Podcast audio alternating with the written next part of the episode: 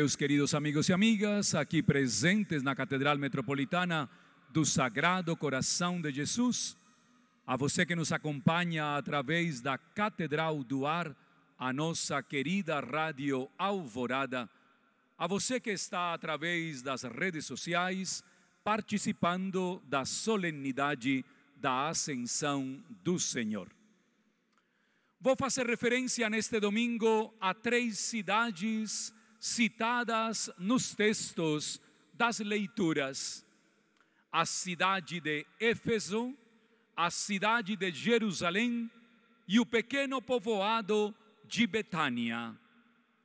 Éfeso, uma cidade fantástica, era a cidade da cultura, a cidade das letras, a cidade das pessoas sábias e inteligentes depois da grande biblioteca de Alexandria, veio Éfeso a ocupar o primeiro lugar com a belíssima biblioteca do Celso. É em Éfeso que Paulo é capaz de proclamar esta belíssima experiência do caminho de uma história salvífica que cada ouvinte assimila de forma fortíssima na sua vida e na sua caminhada. Só que em 2008 estive em Éfeso. Não ficou nenhuma igreja, não ficou nada. O cristianismo desapareceu. Ficaram ruínas, vestígios de uma grande cultura cristã que, como a nossa, está cada dia mais desaparecendo. Não falo de catolicismo, falo do cristianismo. A palavra-chave de Paulo, testemunho. Chegamos a Jerusalém.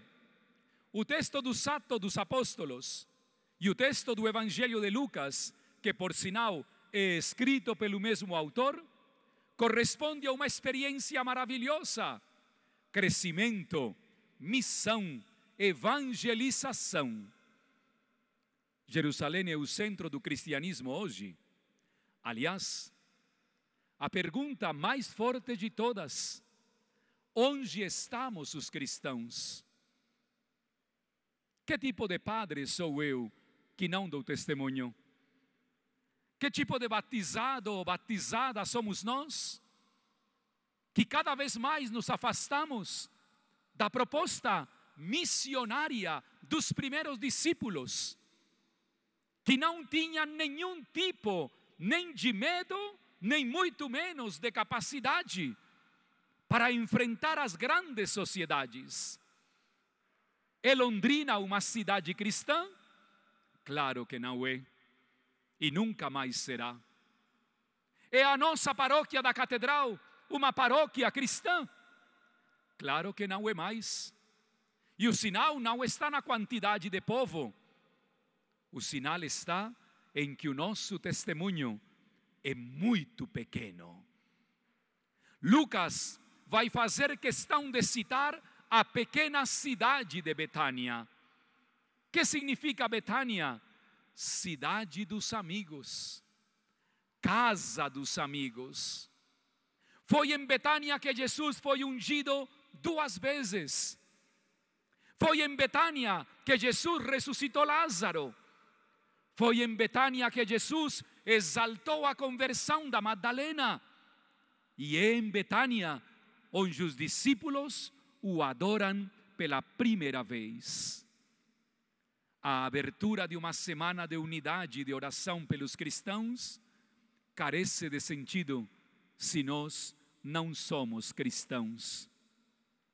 Muito cuidado com a atitude apologética, desafortunadamente, cada vez mais desgastada e, por que não, desnecessária dentro da igreja. Há tantos movimentos na igreja, como adverte o Papa Francisco, neopelagianos, movimentos que pensam que têm a verdade rumo à conversão nenhum ser humano nos convida à conversão. quem nos convida à conversão é o próprio Cristo Senhor. E por isso os discípulos e discípulas vivem esta experiência de caminho renovador.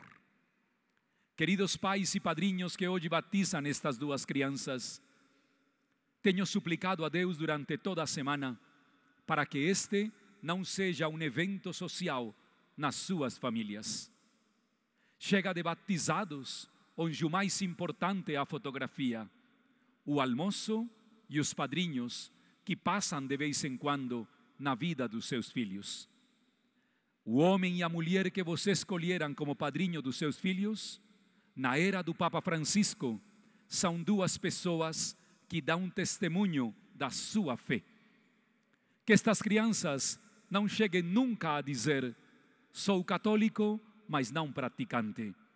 Que sejam crianças capazes de defender e proclamar a sua fé no testemunho de uma igreja nova que respira um desejo constante de voltar às origens. Professemos a nossa fé. Creio